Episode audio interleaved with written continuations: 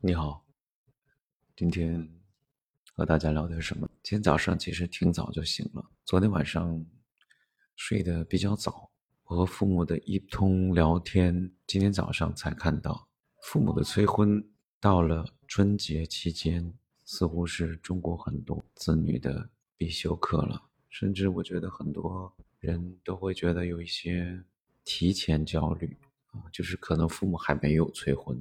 那他们就已经害怕回家，已经和父母沟通了。我当然也不会例外了。嗯，我的催婚已经提前了。哼，本来说父母说要来香港，然后，呃，之后突然就来了一个催婚的辣手催花的招式，让我猝不及防。那昨天晚上我也两思考了片刻，给他们回了一个这样的信息。我说您们的心情可以理解，注意是您们，实际上这是不符合中国的这个汉语的语法的，因为您这个只需要单，这这没有办法写成这个复数形式，但是因为和父母的关系，我也只能把它迁就父母的这个习惯。